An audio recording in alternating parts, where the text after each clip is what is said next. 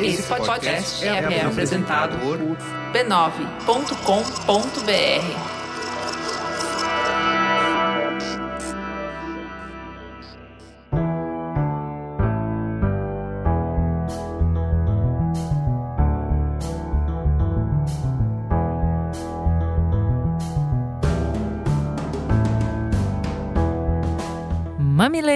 Mamileiros e mamiletes, entrem, fiquem à vontade no nosso espaço de diálogo de peito aberto.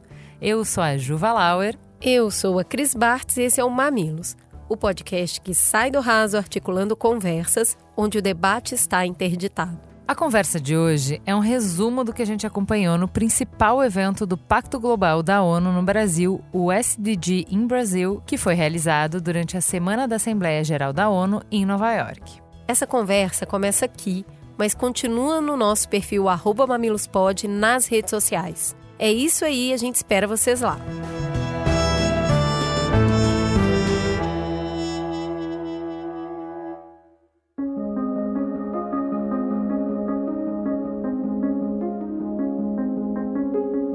Nos últimos episódios do Mamilos, a gente ouviu Thomas Trauman e o Celso Rocha de Barros, analistas políticos, e os economistas Marco Antônio Rocha e André Perfeito analisarem esse cenário complexo que a gente enfrenta e refletirem sobre o buraco que é a gente não ter um projeto de país.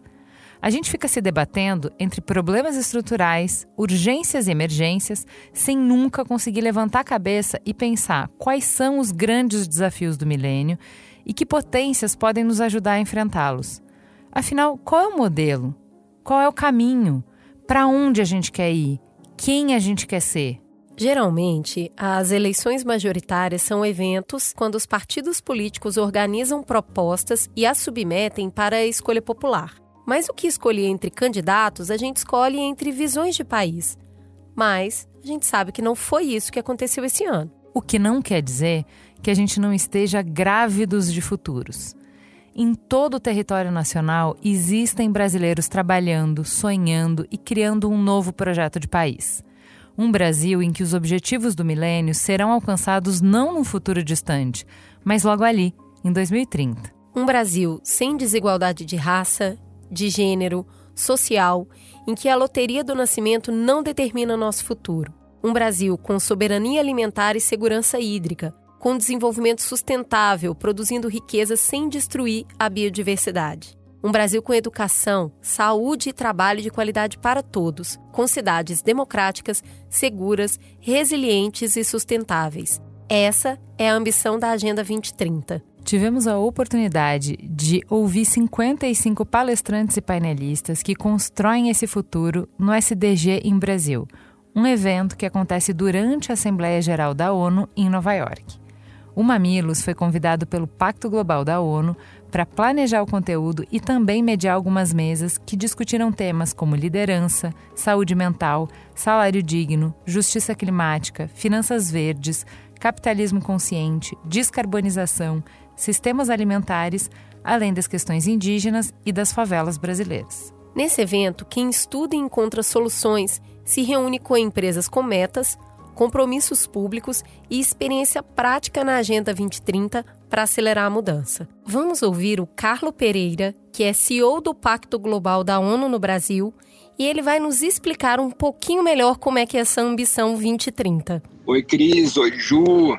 Oi, ouvintes do Mamilos. Uma honra enorme estar aqui. Olha só, o Pacto Global ele vem há 20 anos, mais de 20 anos, trazendo as empresas para pensar no desenvolvimento sustentável. E aqui a gente está falando de questões de direitos humanos, a gente está falando de questões de meio ambiente, de trabalho e de governança, né? integridade, corrupção, coisas são bem importantes também. E nesse ano, 2022, ali em março, a gente lançou no Brasil e foi inédito para o mundo, assim, né?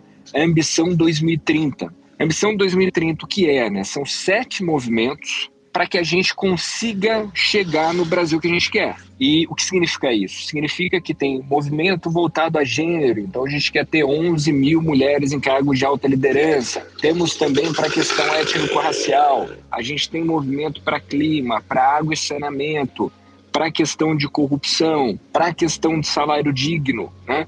Então, são movimentos que nos ajudam a ter, então, um mercado mais inclusivo, regenerativo e íntegro. E a gente precisa de todo mundo. Não dá para ser movimento de poucas empresas. A gente já tem no Pacto, o Pacto aqui no Brasil já é o segundo maior do mundo, são quase duas mil instituições pensando as empresas conjuntamente. Né? Isso é bem bacana. E dentro desses movimentos, que tem metas ali muito pragmáticas, muito claras para as empresas contratarem né, e deixarem como compromisso público, a gente já tem mais de 220 compromissos em poucos meses. Né? Só que a gente precisa de milhares. E ali, gente, o pacto é uma rede. Né? É uma rede onde todo mundo trabalha. Né? O pessoal da minha equipe trabalha, obviamente, nessa direção, mas as pessoas das empresas também trabalham chamando outras empresas, ajudando em capacitações, trazendo projetos para que de maneira coletiva a gente possa então avançar efetivamente. Muito obrigado pelo espaço e venham conosco. Abraço.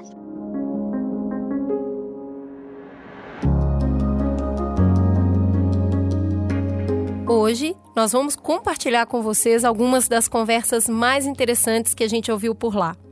E como vários palestrantes falaram em inglês, a gente vai ouvir a voz deles bem baixinho no áudio e a tradução do discurso vai ser narrada pela prata da casa do B9.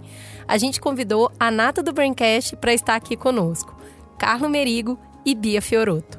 Vem com a gente!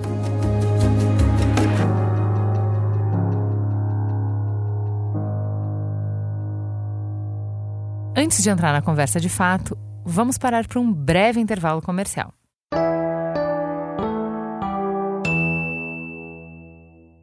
Para que o Mamilo seja produzido e oferecido gratuitamente para você, vinculamos mensagens publicitárias em nossos conteúdos. Valorizem marcas que valorizam o diálogo.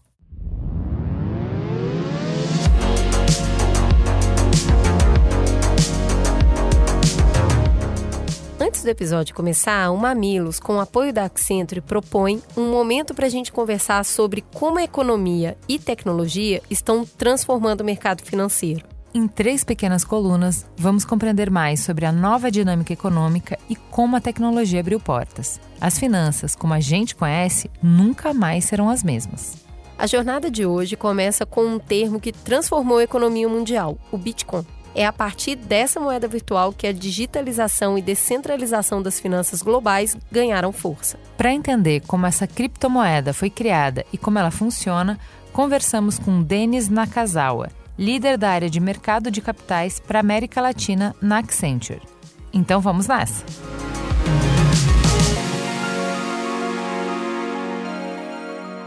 Nos últimos anos, o termo Bitcoin se tornou popular e virou notícia em todo o mundo. Os avanços foram tantos que em 2021 El Salvador se tornou o primeiro país do mundo a usar Bitcoin como moeda oficial.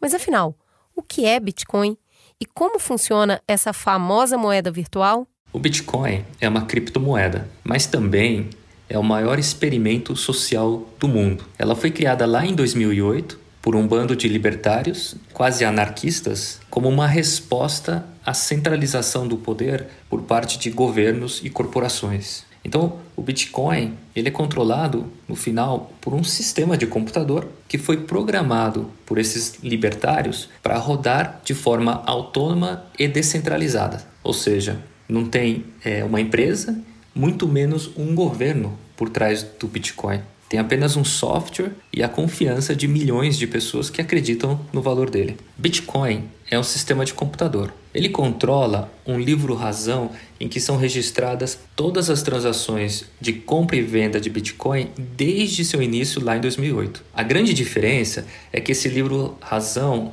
está dentro de uma blockchain, ou seja, uma rede de computadores distribuída globalmente. E para garantir a autenticidade da transação e evitar fraudes, é necessário que cada uma delas contenha uma chave criptográfica. Mas se o Bitcoin foi criado para ser algo tão revolucionário na descentralização do mercado financeiro, por que, que tem tanta instabilidade? Cara, o preço do Bitcoin ele é formado pelas leis de oferta e demanda. Ou seja, quando tem mais gente querendo comprar do que vender, tipicamente o preço sobe e vice-versa. Nesse momento, a gente está vivenciando o inverno cripto. que é uma baixa na moeda. Né?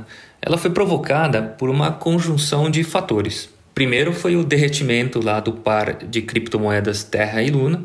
Isso acabou gerando uma desconfiança é, generalizada, que somado a um ambiente de juros é, mais altos, acabou provocando um colapso né, e uma contaminação na maior parte das criptomoedas. Então, por isso que a gente está vivenciando esse inverno cripto. E nada indica que essa volatilidade vai mudar no curto prazo. Né? Isso aqui foi né, intrinsecamente desenhado dessa forma. É, então, Bitcoin certamente não é um investimento de baixo risco. A gente sabe que desde que o Bitcoin surgiu, muitas outras moedas virtuais também surgiram. Por que, que isso aconteceu? Mais de 20 mil moedas é, surgiram após o Bitcoin. Algumas delas têm um propósito de atacadores reais né, e ajudam na eficiência do ecossistema. Talvez o maior exemplo é a plataforma Ethereum e a moeda Ether. A Ethereum foi uma revolução, diria, quase tão grande quanto o Bitcoin, porque permitiu extrapolar o conceito de redes distribuídas, blockchain, para outros ativos que não apenas o Bitcoin. Mas, né, por outro lado, tem uma parte significativa dessas outras 20 mil criptomoedas que não tem nenhum propósito senão enriquecer quem criou e os que chegaram antes, né, em detrimento dos que chegaram depois. É claramente um, um esquema de Ponzi ou de pirâmide. Então, é preciso estar muito atento à origem, né, à liquidez e aos fundadores dessas criptomoedas para não entrar aí em uma roubada.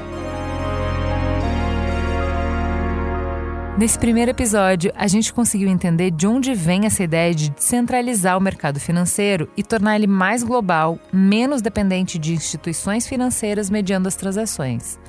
Na semana que vem, a gente volta para falar mais sobre as novas dinâmicas da economia global. Até lá!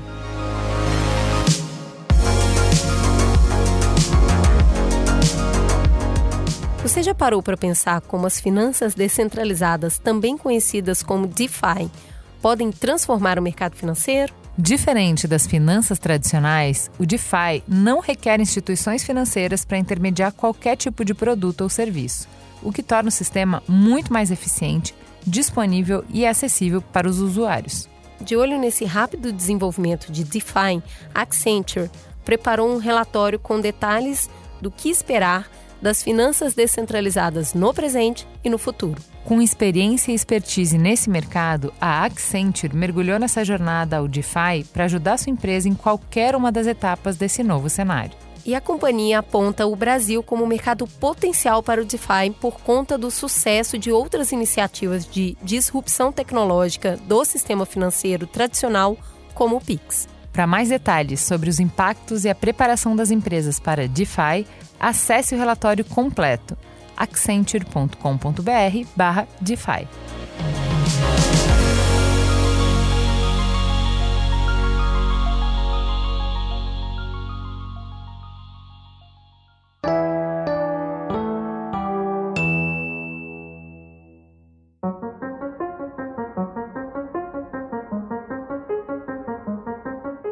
conversa começou com Raj Sisodia e ele é professor de marketing da Universidade de Bentley e junto com John Mackey escreveu o best-seller Capitalismo Consciente, mesmo nome da sua fundação. O Raj trabalha para sensibilizar e instrumentalizar empresas para superarem o que ele chama de capitalismo tardio, centrado apenas no lucro, e evoluírem para um modelo que busca o equilíbrio entre lucratividade e consciência social. O método que ele propõe para isso é baseado em quatro princípios: propósito maior, integração dos stakeholders, liderança consciente e cultura e gestão conscientes. O Rad já esteve no Brasil e ele conhece bastante do nosso modelo econômico. Então, ele centrou a sua fala em, digamos, alertar para o tipo de liderança que a gente precisa para fazer essa virada.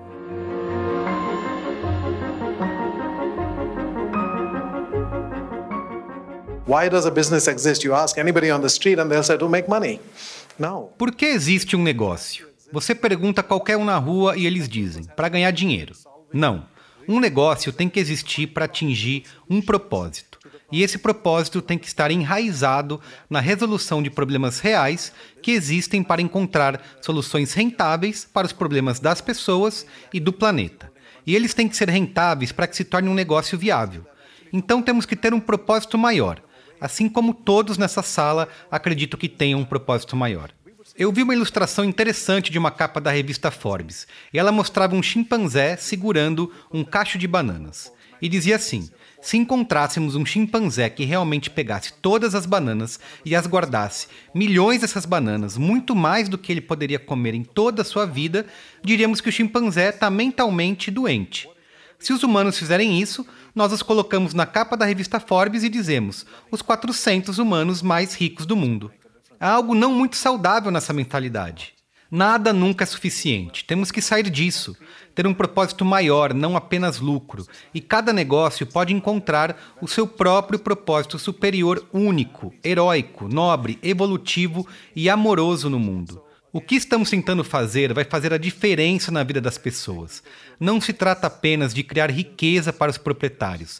Trata-se de criar valor para todas as partes interessadas para a sociedade, para os fornecedores, para os investidores, para os clientes, para os colaboradores, para as suas famílias, para as comunidades, em vez de apenas ganhar dinheiro para os proprietários. So again, we have to think about leaders who are there to take people to a better place. Então, novamente, temos que pensar em líderes que estão lá para levar as pessoas a um lugar melhor, líderes que são servos, líderes que são altruístas. Se você é um ser humano egoísta, não pode ser chamado de líder, porque isso significa que você usará todas as pessoas que lidera para atingir os seus objetivos pessoais. E essa é a definição de um tirano.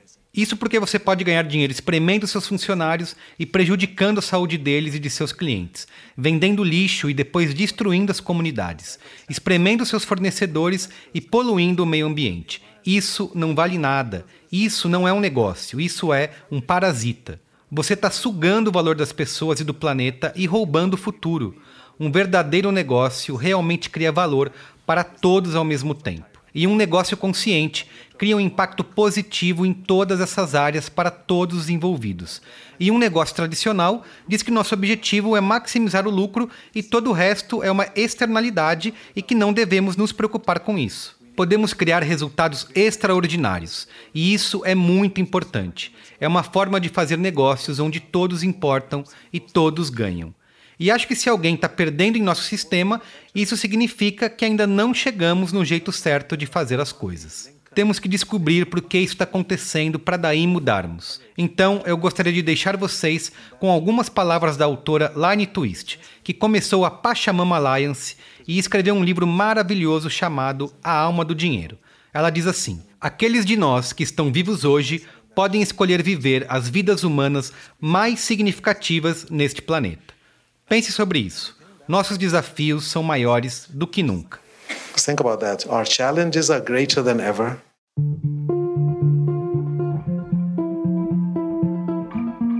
A próxima conversa que a gente quer trazer aqui é sobre fome. A gente no Mamilos acredita que com fome é impossível propor debate democrático para resolver qualquer outro problema que a gente tenha pela frente. E o caso do Brasil é muito urgente, né? A gente voltou para o mapa da fome. Entra nesse mapa quem tem mais de 2,5% da população enfrentando uma falta crônica de alimentos. E a fome crônica no Brasil já atingiu 4,1% da população. Como é que a gente pode encontrar novas maneiras de produzir alimentos saudáveis para a crescente população mundial sem prejudicar o planeta? E aí que entra o Vincent Domuzel, representante da Lloyd's Register Foundation e autor do livro A Revolução das Algas. Ouvi ele dar um quentinho no coração. O Vincent apresenta um entusiasmo muito contagiante com as descobertas que ele tem de como o oceano pode ser uma boa saída, não só para a fome, como também para o aquecimento global.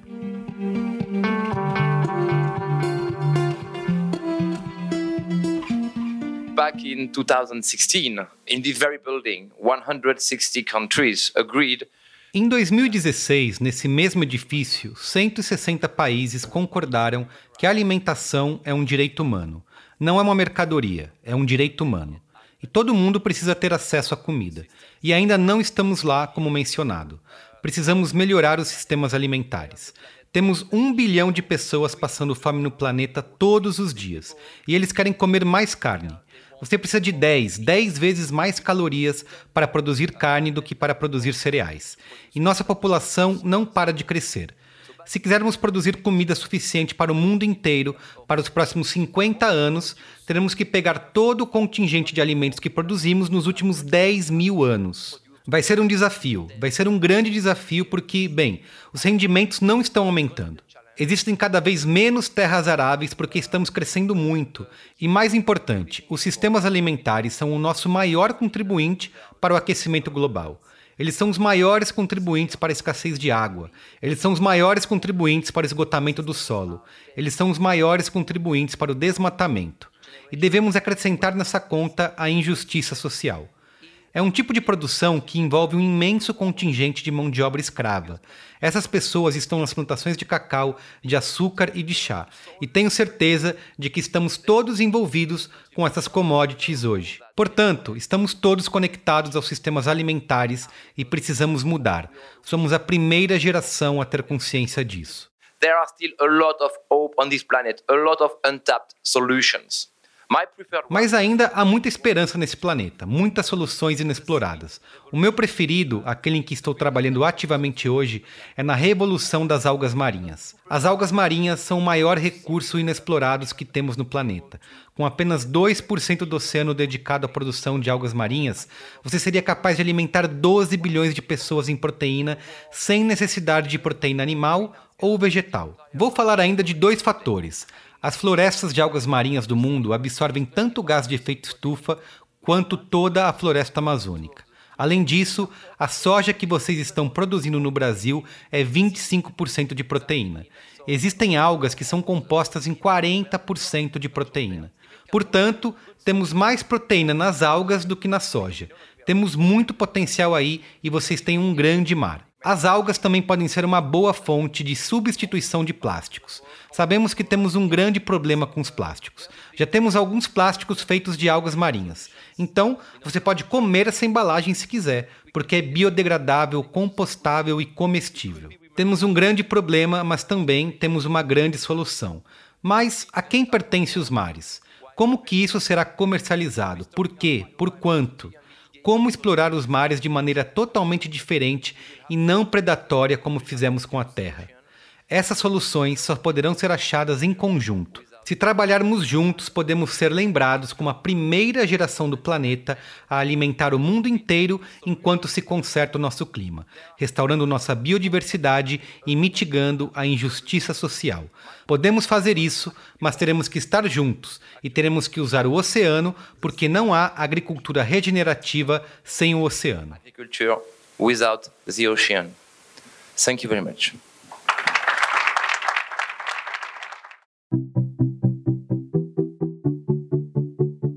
Nos parece que, se o capitalismo consciente estiver em prática, as propostas do Vincent têm grandes chances de resolver o problema da fome. O próximo passo seria falar sobre trabalho, mas não qualquer trabalho. 19% da classe trabalhadora de todo o mundo não ganha o suficiente para escapar da pobreza.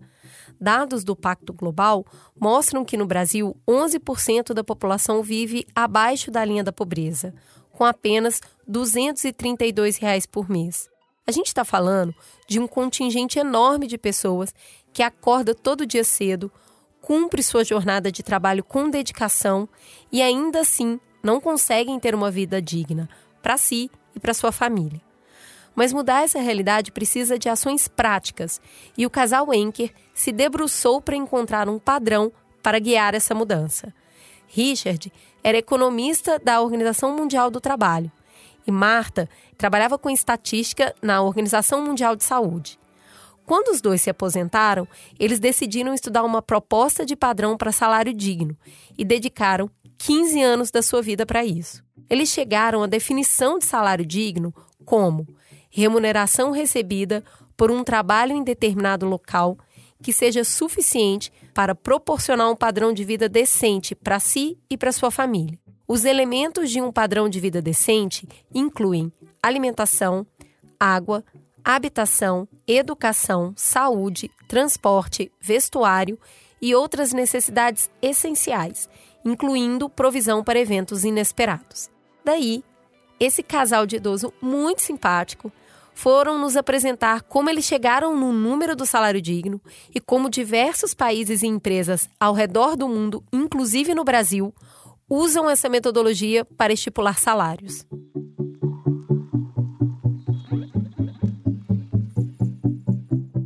It's hard to see how you can reach the other SDGs without a living wage.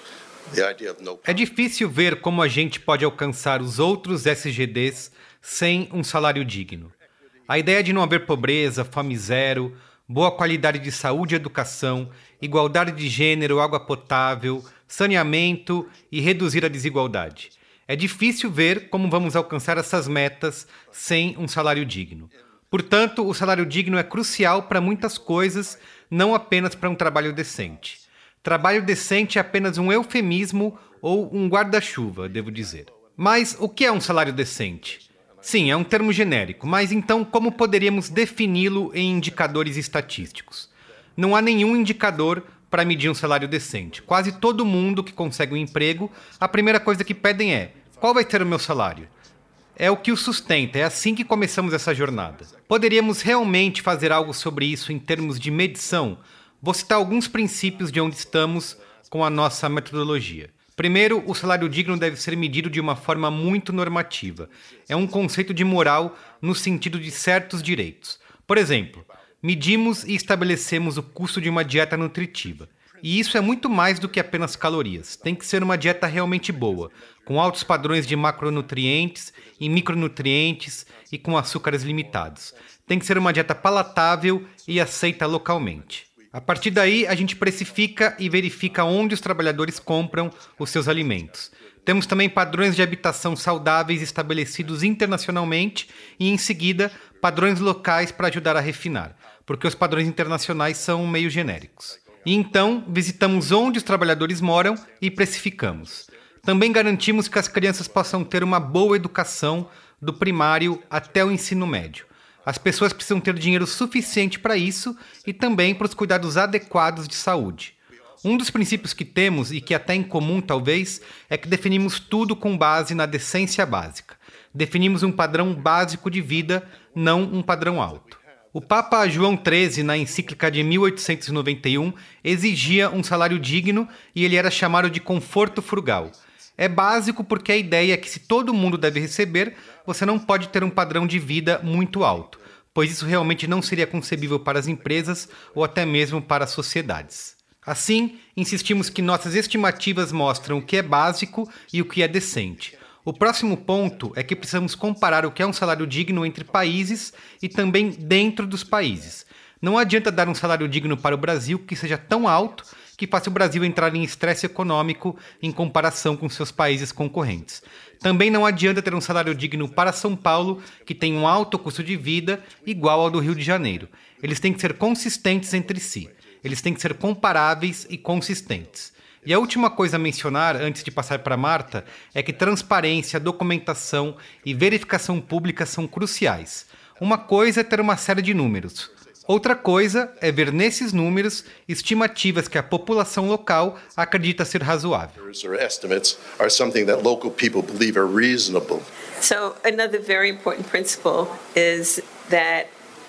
Outro princípio muito importante é que temos pesquisadores e líderes locais. Essa não deve ser uma abordagem de cima para baixo, que vem de algum país desenvolvido. É muito importante que os pesquisadores e as pessoas que estão trabalhando nisso sejam locais do país. Eles conhecem melhor o país. E até agora, nosso trabalho tem estimativas em cerca de 50 países, países em desenvolvimento. E eu só quero dar alguns exemplos de como o trabalho de mensurar o salário digno e observar as lacunas se deu e como as empresas fazem uso disso. Has worked, how companies have used it. Another example, um, sometimes às vezes, o setor participa muito. Muitas empresas estão em um setor de, por exemplo, banana ou horticultura ou coisas assim. Estão todos no mesmo setor e querem trabalhar juntos. E depois que fizemos um estudo de salário digno na África Oriental e horticultura, as empresas de horticultura têm um acordo para ter um salário base que todos concordaram em pagar. E embora não seja ainda um salário digno, aumentou os salários do país em 40%. Então isso é muito bom. Eles não chegaram a um salário digno, mas tudo bem. Se eles obtiveram um aumento de 40%, você sabe, eu fico feliz. Medir as lacunas e medir o salário mínimo não é uma tarefa trivial, mas é factível e é possível. E exige que as próprias organizações se comprometam com isso, que tomem decisões que coloquem o salário digno no centro dos seus valores. E pagar um salário digno é um investimento, não é um custo e é realmente necessário. E eu vou terminar com uma citação do filme do De Volta para o Futuro. Essa é uma citação de 1919 da Constituição da ILO, que diz que a paz universal e duradoura só pode ser estabelecida se for baseada na justiça social. Por exemplo, com a provisão de um salário de vida adequado.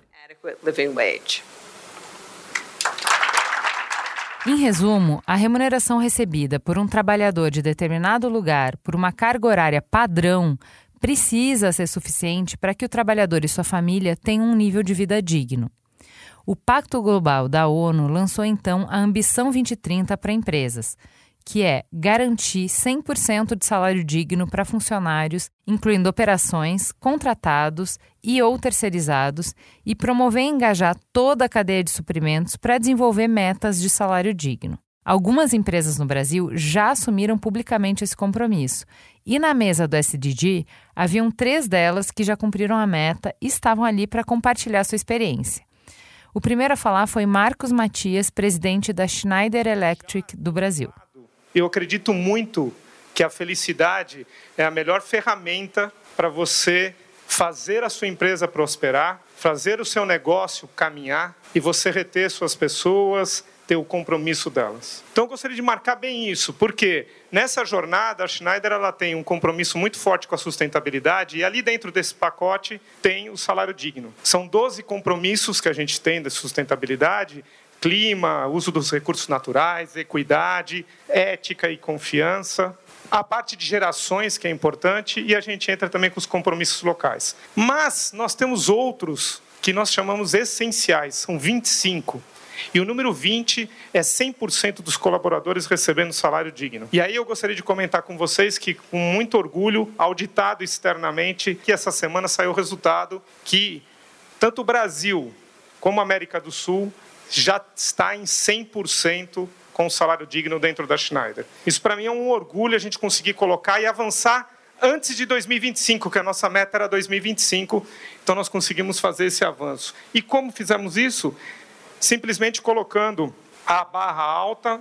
Por que a barra alta? Porque normalmente a gente separa o Brasil por regiões, definindo os salários dignos baseado no, no consumo, no, no salário daquela região. Nós definimos Sudeste e definimos Sul sendo levado para todo o norte e nordeste, e isso colocou a barra mais alta ainda, e nós conseguimos correr atrás e fazer acontecer. Além de todos os benefícios que nós padronizamos para todas as pessoas em todos os locais do Brasil. Somos mais ou menos 3.200 na América do Sul e 1.500 colaboradores no Brasil.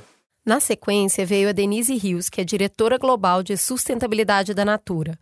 Ela explicou que não há melhor momento para cuidar do bem-estar dos colaboradores do que em uma crise, em referência aos efeitos econômicos causados pela pandemia de Covid. Eu poderia dizer que na Natura a gente já está a 100% do living wage, mas a gente está muito próximo disso. A gente está a 96% nowadays por duas razões importantes. A primeira, porque a implementação dessa métrica, especialmente aqui na América Latina, né, onde eu represento essa empresa, tem desafios, inclusive, de desvalorização. Então, ao estabelecer isso durante um ano, num lugar que tem 80%, 60% de inflação, como a gente está vendo, não só aqui, tá, mas em alguns lugares do mundo vivendo isso, essa desvalorização faz com que a gente aparentemente cumpra a meta, mas na realidade não está causando o efeito que a meta proporciona. Então a gente é muito crítico com isso, ao mesmo tempo que vai estender o nosso compromisso é fazer isso até 2023, justamente para garantir esse inventário em toda a América Latina.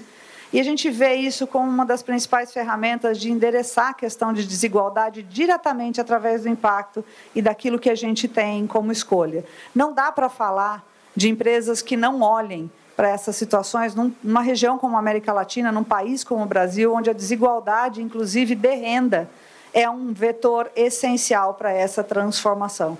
Tá? Não dá para falar disso de forma diferente, daí que vem o compromisso da gente ter 100% de living wage em todas as nossas operações até 2023, mais mais. A gente também vai chegar a condições de living wage em todo o grupo. Não tem hora melhor para fazer do que um momento de crise.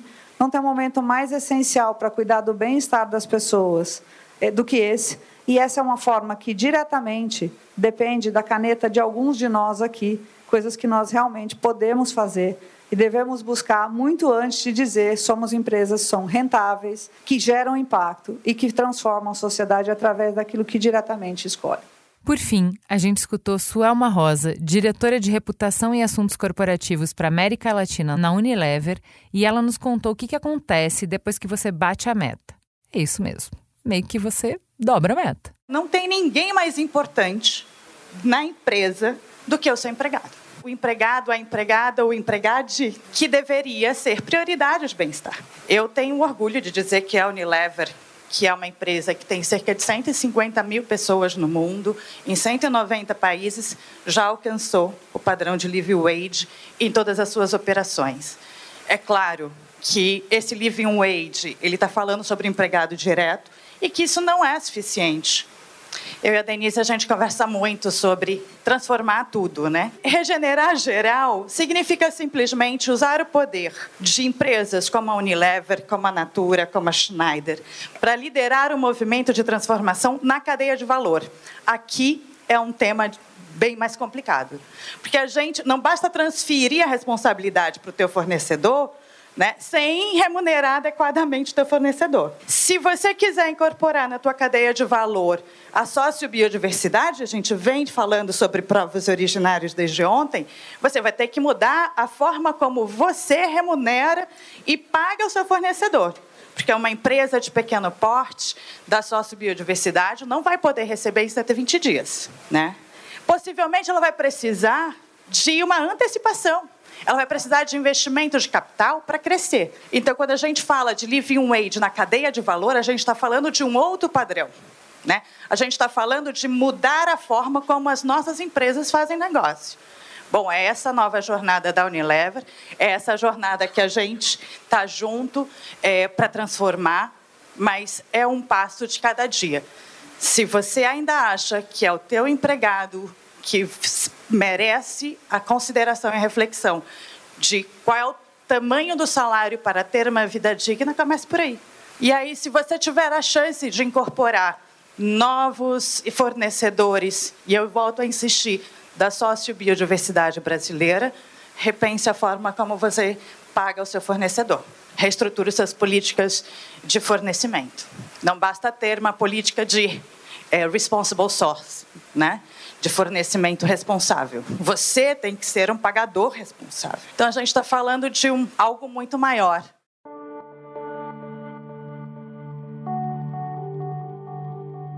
Saúde mental também esteve entre os temas abordados no SDG em Brasil. Afinal, mais da metade dos brasileiros tiveram sua saúde mental piorada desde o início da pandemia. E quase a totalidade dos brasileiros não tem nenhum acompanhamento terapêutico. Segundo a OMS, a saúde mental é um estado de bem-estar em que o indivíduo é capaz de usar suas próprias habilidades, se recuperar do estresse rotineiro, ser produtivo e contribuir com a sua comunidade. Porém, a realidade mostra uma grande distância dessa definição. De acordo com a pesquisa Mente em Foco da IBPAD, 55% dos brasileiros se sentem mais ansiosos. 50% dos brasileiros sentem estresse mais acentuado do que o normal. 46% relatam dificuldades para realizar com satisfação as atividades diárias. E 30% dos brasileiros tiveram alguma dificuldade em desempenhar função no seu trabalho por não estarem se sentindo bem mentalmente. Nossas empresas são um recorte da sociedade e o relacionamento interpessoal é importante para o nosso desenvolvimento pessoal e profissional. Por isso, o movimento Mente em Foco, uma iniciativa da Rede Brasil do Pacto Global da ONU, convida empresas e organizações brasileiras a reconhecer a importância da saúde mental no ambiente de trabalho e agir em benefício dos seus colaboradores e da sociedade como um todo para combater o estigma e o preconceito social ao redor do tema. Quem falou sobre isso com a gente foi a surfista de ondas gigantes Maia Gabeira.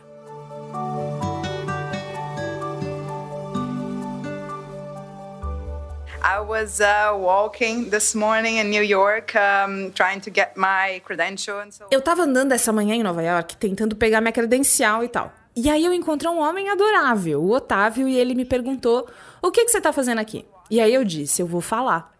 E ele me perguntou: "Em quê?" E eu disse: "Saúde mental". E aí ele me perguntou: "Você é psicóloga?" E eu disse: "Não, eu tô doente". E aí ele riu e eu ri também, porque eu sou tão aberta sobre isso, porque, acredite você ou não, é um dos meus medicamentos. Comecei com asma quando eu tinha um ano de idade. Eu fui diagnosticada com uma doença normal, asma. Eu não conseguia respirar bem, eu tinha ataques de asma. Alguns anos depois, eu comecei a desenvolver algo que era uma coisa louca, uma constante de vômitos que vinham acompanhados da asma, que me levaram a hospitais e me mantiveram por lá alguns dias. E eu acredito que agora que eu tenho 35 anos, eu posso olhar para trás, na verdade, e ver que era eu pedindo ajuda. Eu queria estar em um hospital. Eu tava com tanto medo de não respirar que eu queria aquela segurança. Então, a Maia vomitava muito e era uma coisa da nossa família. E aí a Maia também desmaiava, o que também era uma coisa da nossa família. Ah, você sabe, talvez a pressão arterial, isso e aquilo, você sabe, tudo físico. Deixa pra lá, a Maia é frágil. Maia continua e Maia tem um sonho. Queria me tornar a melhor surfista de ondas grandes do mundo. E aí eu saí do Brasil. Eu tinha 15 anos, sozinha. Queria me jogar no mundo em uma carreira que era hostil e dominada por homens. Era assustador, arriscado, intimidador e, claro, isso me afetou. E então começamos a olhar excessivamente para algum diagnóstico. E era tudo físico, enxaquecas, labirintite, todo esse tipo de coisa. E testes, e testes, e testes. E um dia eu tava em casa e comecei a assistir uma série. Não sei se vocês conhecem, Black Mirror. E foi um gatilho para mim. Comecei a me sentir extremamente doente. E minha tia tinha um remédio chamado clonazepam e ela me deu e eu me senti melhor. Então eu liguei para minha mãe e disse: "Ligue para o hospital". E eu perguntei o que, que era aquela coisa que me fez dormir. E eles disseram: "Bom, clonazepam". E eu disse: "Chama um psiquiatra". E então eu basicamente me diagnostiquei com 30 anos e me sinto sortuda por isso, porque a partir daquele dia minha vida mudou. Encontrei o remédio que funcionou para mim. Eu fui apoiada, fui apaixonada, contei para minha equipe, contei para minha família e eles disseram: "Tá tudo bem". Eu tirei uma folga por muito tempo, tipo seis, oito meses, sabe? Eu não podia ir ao supermercado, não podia ir a eventos sociais. Tinham muitas coisas que me davam gatilhos. E eu conheço os meus gatilhos hoje em dia e fico longe. E aí as pessoas falavam, Maia, você não pode ir a um bar, mas pode pegar ondas de 70 pés? E eu fiquei tipo, bom, a vida continua.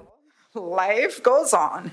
And so I pledge you to to understand first of all that e então eu convoco vocês a compreender, em primeiro lugar, que como líderes, como pessoas ricas, como pessoas de sucesso, como pessoas bonitas de famílias bonitas, nós não somos a prova de balas para doenças mentais. Então, olha para dentro e olha ao seu redor em um nível executivo. Ofereça ajuda, procure ajuda, peça ajuda e também Garanto a vocês que em uma empresa criada por mim, posso dizer honestamente que eu só consegui atingir dois recordes mundiais: ser uma co-embaixadora honesta da boa vontade, sentar no conselho de administração da Oceana, escrever livros porque eu estou em tratamento, porque eu tomo meu remédio, porque quando eu não me sinto bem, não tenho medo de dizer que eu não me sinto bem. E se você não criar esse tipo de espaço nas suas empresas, você vai estar perdendo a oportunidade de lutar pela grandeza. Então, por favor, permita que as pessoas se sintam confortáveis e ouvidas e ajude-as a encontrar o diagnóstico, porque ainda é tão difícil e apoie-as para tirar uma folga quando elas precisarem. Porque você sabe, doença mental é como quebrar uma perna, é como quebrar as costas, é como ter Covid. Você se recupera, mas você sabe que é crônico. Pode voltar, mas depois você se recupera. Mas uma vez que você a abraça, uma vez que você sabe o que você tem, sabe como vai se sentir, você vai saber como sair disso. E todos nós seremos melhores. A sociedade vai ficar melhor. Obrigada. Society is going to be better off. Thank you.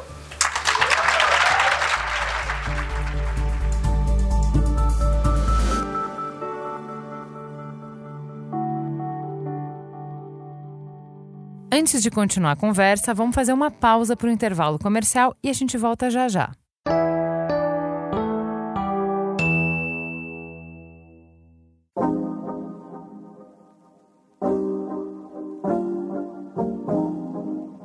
Desde 2015, a agência Ana Couto, referência em branding no Brasil, criou um espaço para profissionais e estudantes, a Laje. Essa plataforma de conteúdo e aprendizagem oferece uma série de cursos online. Em outubro deste ano, a plataforma, que já acelerou o crescimento de centenas de profissionais, vai realizar a próxima edição do Branding Aplicado, seu curso mais desejado, onde os alunos aprendem os principais conceitos sobre branding e o método que a Ana Couto aplica com seus clientes.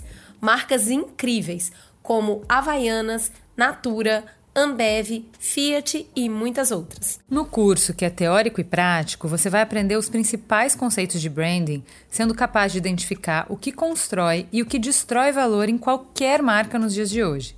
E vai colocar tudo isso em prática para desenvolver em grupo o branding de uma empresa real. Além da Ana Couto e dos VPs, os alunos serão acompanhados pelos times da agência, sendo eles especialistas em estratégia, criação, conteúdo, experiência e comunicação. Sem contar que entram para uma comunidade de profissionais incríveis espalhados pelo Brasil e pelo mundo. São nove semanas de troca intensa, mão na massa e muito networking. É uma super oportunidade para quem quer aprender mais sobre branding e para quem está pensando em dar um up na carreira.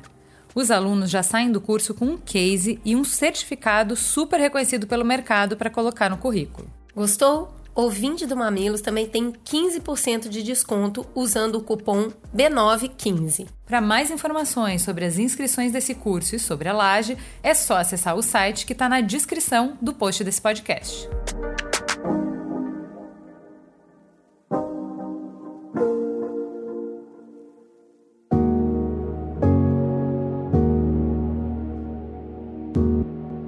Continuando a conversa, vamos falar sobre gênero? Hoje, o Brasil está entre as nações mais desiguais do mundo nas relações de gênero. Entre 2006 e 2021, o país caiu 25 posições no ranking global de igualdade de gênero.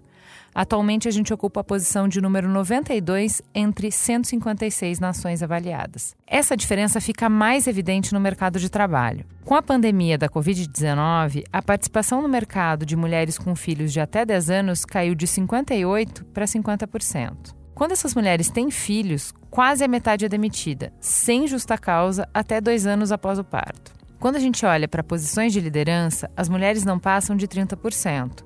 E se a gente estiver falando de cadeira de presidente, o número ainda é pior, não ultrapassa 13%.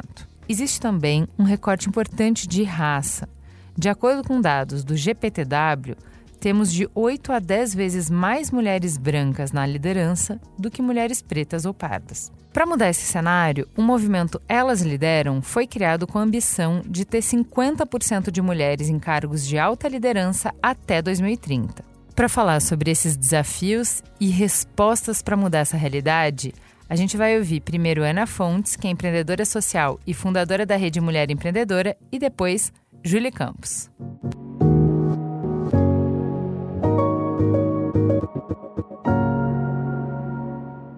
Não dá para falar de mulheres, não dá para não falar que a pandemia foi muito ruim para todo mundo, mas ela foi especialmente cruel com as mulheres. A pandemia no Brasil, elas foram as mais demitidas. As mulher, o nível de empregabilidade no, do, de mulheres no Brasil chegou igual a 30 anos atrás. Nós regredimos. As empresas, quando tinham que demitir, demitiam mulheres, especialmente as mães. Então, esse é um ponto muito importante. Além disso, os negócios mais afetados pela pandemia foram os pequenos negócios liderados por mulheres. As mulheres, quando empreendem, 70% delas empreendem nas áreas de conforto, que é moda, beleza, alimentação fora de casa, serviços, e isso foi muito impactado. Além disso, cresceu tristemente e violentamente a violência contra as mulheres. Cresceu contra mulheres em geral e cresceu mais duramente contra mulheres negras. E esse é um dado que a gente não pode ignorar que a gente não pode deixar de falar. Há 12 anos, na Rede Mulher Empreendedora, nós impactamos a vida de mais de 9 milhões e meio de mulheres pelo Brasil afora. A gente ajuda essas mulheres em toda a sua pluralidade, todas as mulheres, com educação, mentoria, fortalecimento de redes locais, porque a gente entende que não adianta a gente criar as coisas nas capitais e não fortalecer quem está nas cidades. Só nos últimos dois anos nós repassamos mais de 40 milhões de reais em dinheiro PIX na conta das mulheres, dinheiro mesmo, para poder ajudar essas mulheres a fazerem a diferença. Nos últimos dois anos, 40 milhões. Uma dessas mulheres é a dona Maria de Belém. Ela recebeu mil reais de um programa nosso. E aí teve um colega meu que falou: Mas mil reais não é nada. Falei, você não sabe a realidade. A dona Maria faz din-din. E a dona Maria, ela vendia os sorvetes no isopor. E o sonho da vida dela era ter aquele carrinho de sorvete. E o carrinho de sorvete custava 750 reais. E ela ganhou mil reais da gente para poder usar o carrinho de sorvete. Quando a gente fala da, da Dona Maria, a gente fala 70% do público dessas 9 milhões e meio de mulheres da rede são mulheres em vulnerabilidade social. Quando a gente fala em vulnerabilidade, vamos, vamos falar quem são? São mulheres negras, são mulheres de favelas, são mulheres trans, são mulheres 50 a mais, refugiadas. Nós atendemos mulheres venezuelanas no norte do Brasil. Não existe sociedade justa deixando a maioria das pessoas para trás, sejam elas mulheres ou pessoas negras, que são a maioria das pessoas no Brasil, apesar da gente achar que não. A luta por equidade não é uma luta por supremacia feminina feminina. Não é uma luta contra os homens, é sobre todos nós, juntos, para poder mudar essa realidade. Quando falamos de equidade, nós falamos de direitos humanos, nós falamos de combate a todos os tipos de violência contra as mulheres. Quando uma mulher dá certo, o que eu mais vejo na rede, ela não investe em melhorar a vida dela.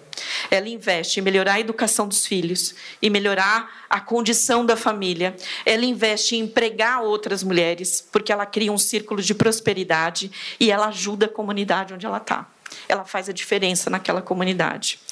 A minha mensagem para vocês hoje é que possamos cada um de nós apoiar a causa, nos comprometermos, como o Carlo colocou aqui, como organizações como o Pacto, para fazer tudo isso que eu mostrei para vocês. Nós somos financiados por fundações como o Google, Fundação do Google, a Mena, inclusive, está aqui, como Fundação Mafre, Fundação Visa e várias outras fundações que fazem com que a gente consiga chegar nessas mulheres. Mas também, assim, eu queria dizer que quando uma mulher dá certo, toda a sociedade dá certo junto com ela. Eu me emociono sempre. E eu nunca estarei bem quando uma de nós não estiver bem. Eu só estarei bem quando todas nós estivermos bem. Muito obrigada. No painel de gênero, Júlio Campos compartilhou algumas das iniciativas que liderou enquanto esteve à frente da Unilever essas iniciativas visavam promover a equidade de gênero dentro da empresa, mostrando a diferença que homens podem fazer quando são aliados. eu posso dizer para vocês que por muitos anos a gente pregou, a gente inspirou, a gente trouxe uh, a companhia no mood de mostrar a importância da diversidade. Em 2008, a gente teve que tomar decisões mais duras. E eu uh, fui uma das pessoas que liderei essa decisão, que é colocar no bônus de todos os funcionários a equidade. Isso pode ser super uh, controversial, mas foi o que realmente mudou a realidade. E eu me lembro o nível de entropia que se forma quando você toma uma decisão como essa, porque nem mulheres nem homens ficam felizes. A mulher porque acha que está no cargo porque faz parte da cota e o homem acha que, tá, que não foi porque a mulher passou na frente dele. E não é por isso.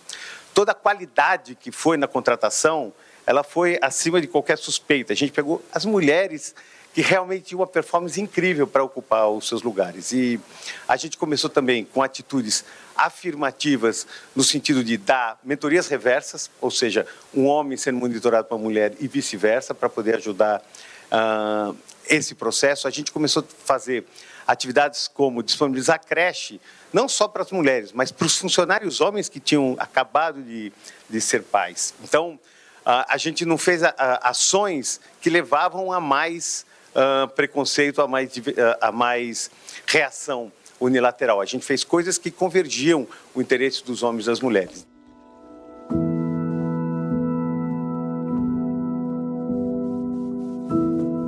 Agora vamos falar de raça. Pessoas negras representam 75% da parcela da população com os menores ganhos, segundo o IBGE. e são 64% dos trabalhadores desocupados no Brasil. O INSPER traz outro dado impressionante. O salário das mulheres negras é 159% menor que o dos homens brancos com a mesma escolaridade e formação universitária. Na outra ponta, só 4,7% dos cargos de liderança das 500 maiores empresas do Brasil são ocupadas por pessoas negras. A gente sabe que a pandemia do Covid tornou essa situação ainda mais grave. Foi para mudar esse cenário que foi criado o movimento Raça é Prioridade com Ambição 2030 ter mais de 1.500 empresas comprometidas com o movimento. A ideia é ter 15 mil pessoas negras em cargos de liderança até 2030, mais de 20 mil pessoas negras capacitadas em soft e hard skills, mais de 150 lideranças do alto nível influenciadoras engajadas com essa ambição, e ter 50% de pessoas negras em cargos de liderança até 2030. Para abrir a conversa sobre equidade de raça, foi recebida com aplausos de pé Cida Bento, psicóloga e ativista brasileira, diretora do Centro de Estudo das Relações de Trabalho e Desigualdades.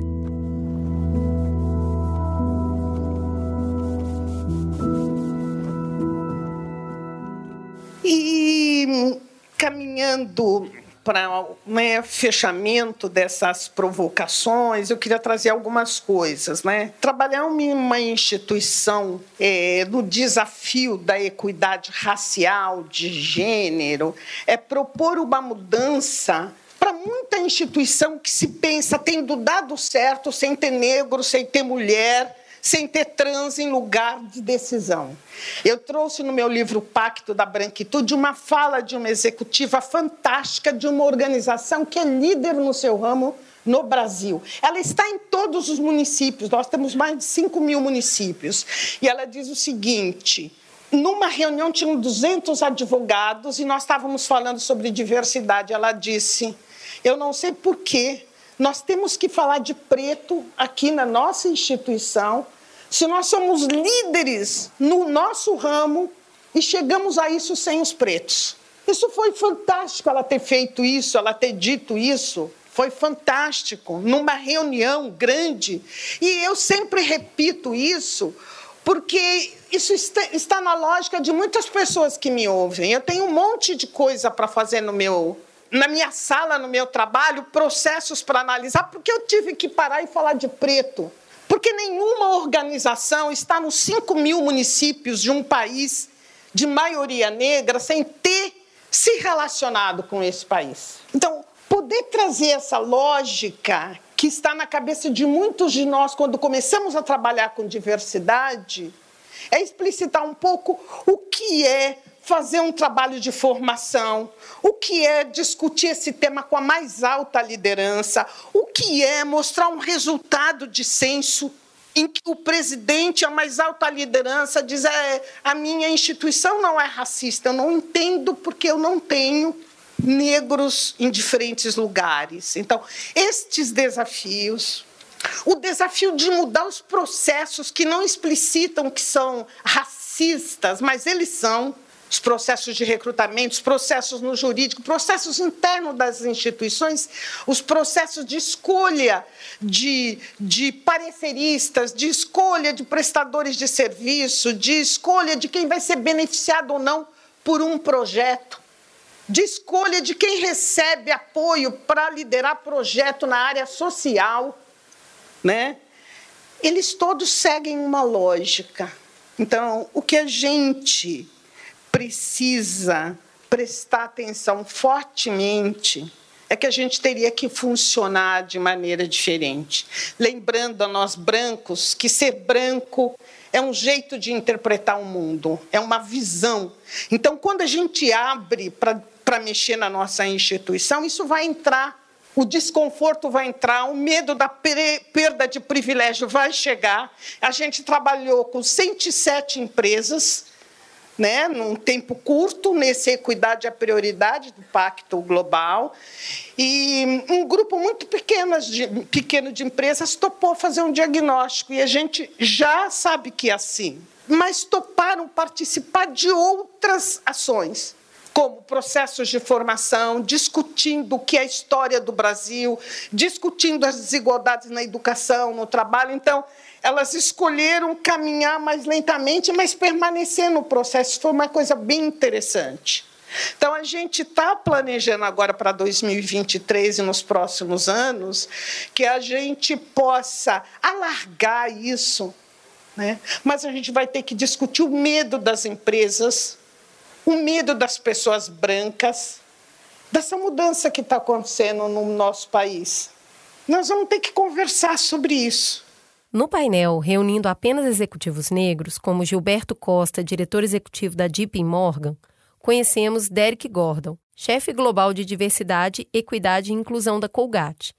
Ele compartilhou as práticas que têm enegrecido as posições de poder e as estratégias da sua empresa para isso. For Durante anos, nós da indústria discutimos o fato de que ter diversidade nas organizações é importante porque é a coisa certa a fazer. Isso é uma boa base, mas em última análise não é substancial. Não foi o suficiente para realmente provocar mudanças. A mudança começou quando finalmente percebemos que organizações diversas e inclusivas realmente superam aquelas que não são. Portanto, você pode ter sucesso sem diversidade, mas pode ter mais sucesso se tiver uma organização mais diversificada e inclusiva.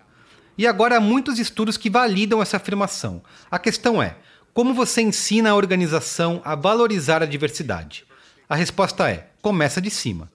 O CEO ou o presidente da divisão deve estar comprometido com isso. Diversidade tem que estar ligada ao propósito da organização não é apenas sobre números, é sobre a representação de um determinado grupo. Sejam negros, sejam gays, sejam indígenas, sejam mulheres. Você escolhe.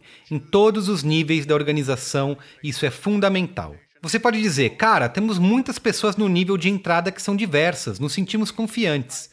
Mas quando essas pessoas diversas que você convidou para entrar olham para cima, elas não veem ninguém igual a elas. Então, elas vão embora. Por isso, precisamos nos assegurar de ter diversidade não só na contratação, mas também na promoção dentro da empresa, respeitando os valores e objetivos da companhia. Para fazer isso, você precisa ser transparente, ter foco e metas claras.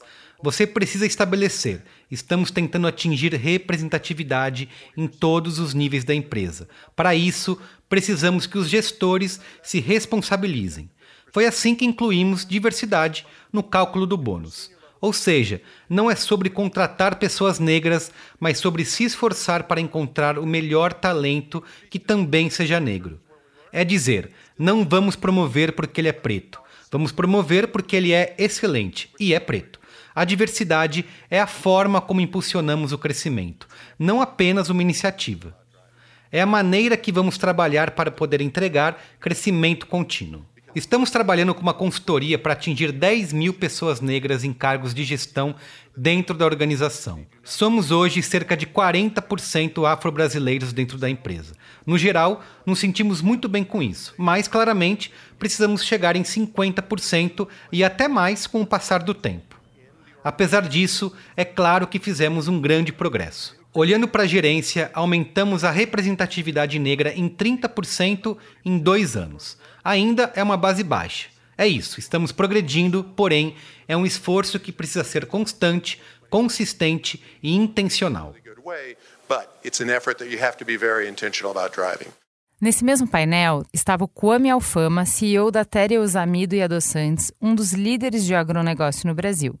Kwame é o idealizador do Instituto Pactuar, projeto pensado para impulsionar pessoas negras em cargos de alta gestão e expandir uma rede de networking que apoie esse crescimento. Se, se a gente pudesse fazer algo hoje, para mim é representatividade. Como que a gente acelera a inclusão e ascensão de pessoas negras nas posições de liderança, diretoria, se leva conselho de, de administração. Eu falo isso porque isso fez diferença na minha vida e quando eu vou visitar o interior, nas comunidades onde temos nossas indústrias, nossas fábricas, eu faço questão de visitar escolas públicas, né? E quando eu vou para lá, eu peço para não falar que eu sou um presidente de uma multinacional negro. E quando eu chego lá, e as crianças olham todos para mim desse jeito, porque escola pública 70% são crianças negras. Então eles olham assim de uma forma que você vê claramente que você precisa de mais isso. E pensando nisso, há dois anos atrás eu comecei a idealizar e faz um ano que eu fundei junto com outros executivos o Instituto Pactuar, que tem como propósito acelerar essa inclusão, essa ascensão de negros na posição de liderança, negros e negras nessa posição de liderança. Porque eu acho que se a gente quiser, de fato, chegar a esse desafio, essa meta que temos dentro do, do pacto, a gente precisa ter essas referências. E não é daqui a 10, 20 anos. Eu estou há 25 anos no Brasil eu sempre escuto falar de trabalhar a base, trabalhar a base, a gente nunca sai da base. Então a gente precisa também trabalhar o topo da hierarquia das empresas, para que a gente tenha uma população que de fato inspire os outros jovens que estão entrando na faculdade, que estão começando a sua carreira profissional, para que possam de fato enxergar que é possível, para que a gente possa desconstruir esse estigma de inferioridade, ter um pouco mais de, de amor próprio, é, de, de entender que é possível chegar lá.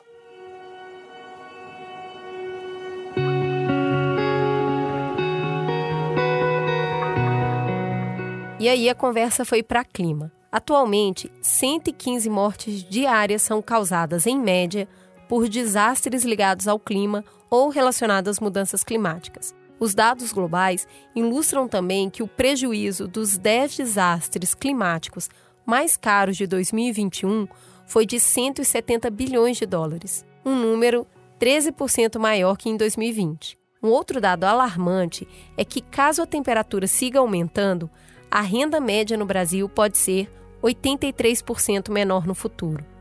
Para mudar esse cenário, a ONU Pacto Global lançou o movimento Ambição Net Zero. Ele foi criado para que empresas estabeleçam metas ambiciosas em relação ao clima, alinhado à ciência climática e para que interajam com o Objetivo de Desenvolvimento Sustentável 13, Ação Climática, e os objetivos do Acordo de Paris em suas estratégias de negócio. Para traçar o cenário e propor soluções, ouvimos o professor doutor, um dos cientistas mais respeitados do Brasil e do mundo, Carlos Nobre. A gente até fingiu costume para recepcioná-lo, mas geral estava quase jogando rosas por onde ele passava. Foi até engraçado de ver.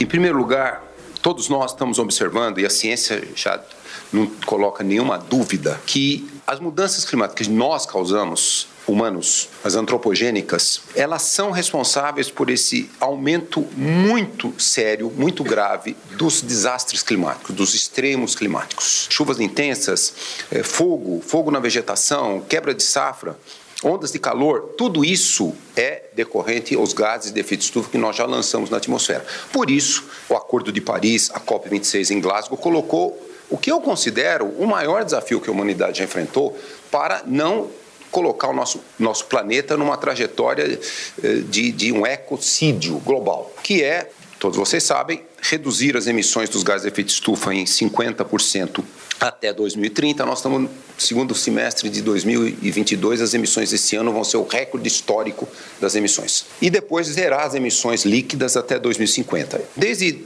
dezembro de 2021, nós tivemos o maior número de eventos extremos da história, do registro histórico do Brasil, desde que tem medidas, né? As inundações na Bahia, em Minas, em São Paulo, em Recife, em Petrópolis, causou já essa, essas desastres naturais já causaram mais de 500 mortes. Uh, recorde de onda de calor no sul do Brasil, 2021 foi o recorde de seca no centro-oeste, no sudeste e no sul. 2012 eh, a 2017, o recorde de secas no nordeste. Todo o sul da Amazônia está muito próximo de ter a savanização desaparecer a floresta. Isso tudo, nós estamos na beira desse precipício para a Amazônia. Então, nós temos que ter sucesso no Acordo de Paris e aí realmente começar uma nova, um novo modelo econômico, uma nova bioeconomia, que nós chamamos bioeconomia de floresta em pé, com valorização de todos os territórios indígenas, das unidades de conservação. Então, esse é um enorme desafio que os países amazônicos têm, principalmente o Brasil. O, qual é o desafio que eu acho que nós temos todos brasileiros que colocar? O Brasil pode sim chegar em 2030 eh, reduzindo em 50% suas emissões. Por quê? Como eu falei, cerca de 50% das nossas emissões é desmatamento, principalmente da Amazônia, também do Cerrado. Como os dados de vários estudos mostram, todo ano o MAP Biomas mostra isso, 95% dos desmatamentos na Amazônia são ilegais, 85% dos desmatamentos do Cerrado são ilegais. Então, nós temos que fazer mudar isso. O Brasil pode, dos grandes emissores, o Brasil hoje é o quinto maior emissor, historicamente o quarto, hoje o quinto, 4% das emissões globais. 10,3 toneladas de gás carbônico por cada um de nós brasileiros per capita. A China tem 10,5, os Estados Unidos tem 16,5. Então, é altas emissões, então não temos nada que comemorar, comemorar. Mas dos países com grandes emissões, nós podemos ser o primeiro a zerar as emissões e até 2030 reduzir em 50%. Como? Vamos zerar o desmatamento, acabar com a ilegalidade do desmatamento, começar a praticar uma agricultura regenerativa. Então, esse é o desafio que eu queria deixar para todos nós. Vamos ser o primeiro país do mundo, país de grandes emissões, a zerar as, as emissões. Podemos sim, muito diferente dos Estados Unidos ou China, que 80, 70, 80% das emissões é queima de combustíveis fósseis. E a transição para energias renováveis está muito lenta nesses países, muito lenta. Mas nós não. Nós já temos poucas emissões do setor da energia e vamos então ser o primeiro país a atingir as metas do Acordo de Paris.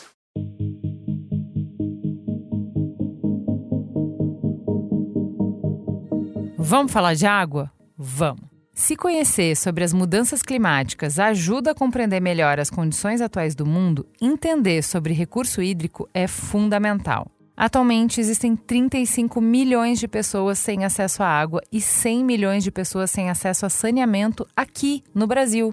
Em números, as perdas econômicas associadas a déficits hídricos ultrapassam 518 bilhões de reais. Um total de 52% da demanda de água no Brasil é para irrigação. Olha aí, lembra que o Vincent falou no painel de comida? Com as estiagens e um dos menores índices de investimento em saneamento da última década, a realidade é que mais de 73 milhões de pessoas estarão correndo risco hídrico até 2035. Foi para mudar esse cenário que foi criado o movimento Mais Água, com a ambição de universalização do saneamento. É segurança hídrica que vai impactar a vida de mais de 100 milhões de pessoas. O Movimento Mais Água vai trabalhar individual e coletivamente para alcançar as metas de universalização do saneamento até 2033, alinhadas ao novo marco legal do saneamento. Qual é a meta? Qual é a ambição? Ter 99% de pessoas com acesso à água potável segura e 90% de esgoto coletado e tratado. A meta de segurança hídrica até 2030 é conservação e reflorestamento de 50% das áreas críticas que auxiliam na produção natural de água. Foi um prazer, foi um privilégio, uma delícia conhecer a Joan Rose, que é professora e pesquisadora de microbiologia da água, falou sobre o tema.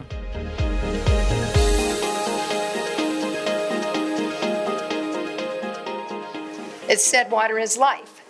But if we do not pay attention to water quality, eles dizem que a água é vida, mas se a gente não prestar atenção à qualidade da água, a gente vai ter um planeta poluído e que não é saudável. Eu sou microbiologista de água e saúde pública. Eu estudo patógenos e doenças transmitidas pela água. Eu vi em primeira mão como a água contaminada afeta as pessoas, afeta a comunidade, afeta a família. Eu acho que eu não preciso dizer para vocês que a maior parte dos nossos rios, nossos lagos, nossas águas subterrâneas estão ameaçados. E eu realmente acredito que a água está no centro da saúde biológica do planeta. E não se trata só de qualidade e saúde da água, é sobre a segurança hídrica. É sobre segurança alimentar, é sobre ecossistemas, é sobre o bem-estar econômico. Eu acho que a gente já ouviu também que é sobre a nossa conexão espiritual com a água. A gente tem a capacidade em todo o mundo atualmente para usar ferramentas modernas para diagnosticar problemas de qualidade da água, monitorar nossas águas, monitorar nosso progresso e monitorar nossa eficiência. Nosso progresso em direção à meta e infraestrutura é muito lento. É preciso um compromisso de longo prazo para a infraestrutura, para construir essa infraestrutura e é particularmente lento para o saneamento. Nas medições recentes, 3,6 bilhões de pessoas careciam de serviços de saneamento gerenciados com segurança. But I have to say that while these are. Mas eu devo dizer que, embora esses sejam desafios globais muito grandes, eu estou esperançosa, porque, embora o SDG 6 guie o que estamos focando nesses objetivos, a gente tem duas estruturas integradas que apoiam esses esforços. A estrutura de saúde e a estrutura de água. Então, a gente tem ferramentas que nos permitem avaliar as águas além de nossos indicadores. Agora, deixa eu dar uns exemplos. O primeiro são as ferramentas de rastreamento de fontes microbianas. Essas são ferramentas moleculares que nos permitem rastrear a origem da poluição. É proveniente de dejetos humanos? É proveniente de dejetos de animais? Vem de pássaros? E também temos a capacidade de rastrear os próprios patógenos. De fato, no Brasil, provavelmente existem cerca de 5 a 6 laboratórios que já foram estabelecidos e monitoram SARS, mas no passado já monitoraram vírus em praias e fizeram uma avaliação de bacias hidrográficas de marcadores de rastreamento de origem. Então, Deixa eu dizer a vocês novamente que a gente tem a capacidade de usar essas modernas tecnologias de diagnóstico em todo o mundo para monitorar nossas águas e nosso progresso e para apoiar o SDG 6. Isso vai dar apoio à vontade política, vai mobilizar recursos e vai priorizar as boas tomadas de decisões. Support prioritization and support good decision making.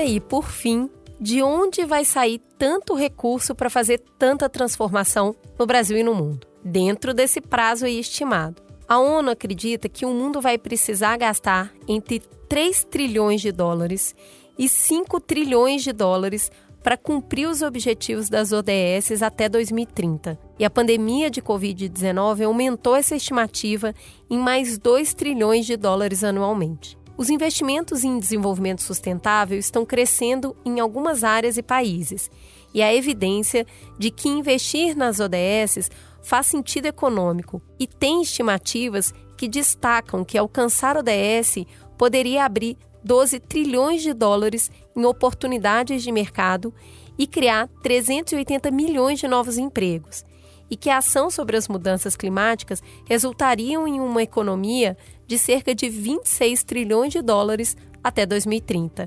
É muitos trilhões, mas dá para entender que se investir vai lucrar muito mais. É um bom investimento. Mas canalizar o financiamento disponível para a ODS ainda é limitado por uma série de desafios. A gente vai entender agora como podemos acelerar essa corrida com quem entende de dinheiro. Quem foi até lá conversar foi a Marie Maurice, líder do CFO Coalition do Pacto Global da ONU.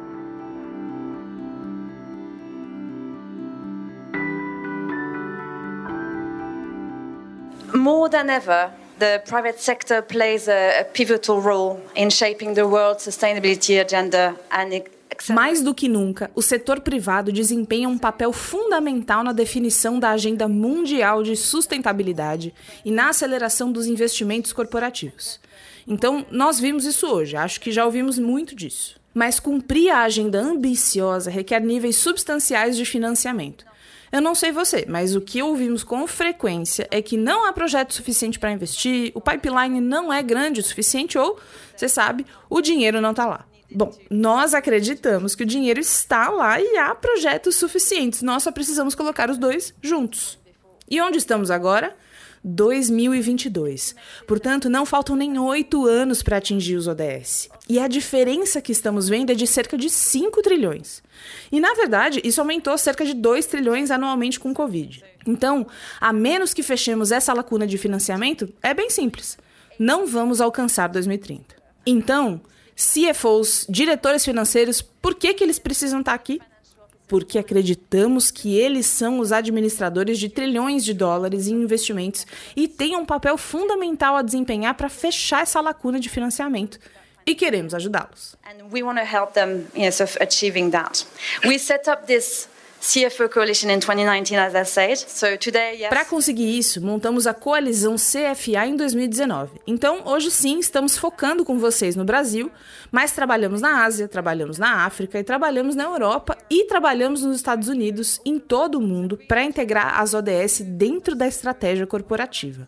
Essas metas não são para correr ao lado da empresa. As ODS precisam estar integradas, incorporadas. Só quero dar alguns números que parecem bons e grandes, mas estamos no começo disso. No ano passado, dois anos da iniciativa, o CFO desse grupo se comprometeu a investir 500 bilhões de dólares nos ODS. Portanto, é uma ótima maneira de anunciar e comprometer esses números, mas como eles realmente se parecem um ano depois? E com base nos relatórios anuais e no trabalho incrível que meus colegas têm feito na análise de todos esses dados, estou animada em anunciar que os CFOs já fizeram 110 bilhões de investimentos alinhados aos ODS e que a tendência mostra que eles atenderão e provavelmente vão superar nossas metas para 2025. Então é uma ótima notícia, principalmente no contexto atual. Então, estou feliz em ver isso. Dito isso, pensamos que podemos fazer mais. Precisamos fazer mais e precisamos fazê-lo mais rápido. Portanto, acreditamos que, por meio do trabalho da CFO Coalition, podemos criar um mercado de 10 trilhões de dólares para financiamento vinculado ao SDG até 2030 podemos expandir o grupo de liderança. Então, atualmente trabalhamos com cerca de 70 empresas. E quando todos vocês se juntarem depois dessa noite, serão mais 50. Espero que algumas pessoas se juntem a nós e incentivem, como eu falei, outros CFOs a fazerem parte desse investimento. Então, acreditamos que sabemos como resolver muitos dos problemas diante de nós. De uma perspectiva financeira global, não há escassez de capital e acho que essa é uma mensagem realmente importante. Mas todos nós devemos nos comprometer com um investimento de longo prazo na humanidade. E encorajo todos vocês a se juntarem a esse movimento global para alcançar os ODS até 2030. Muito obrigada. To achieve the SDG by 2030. Thank you very much.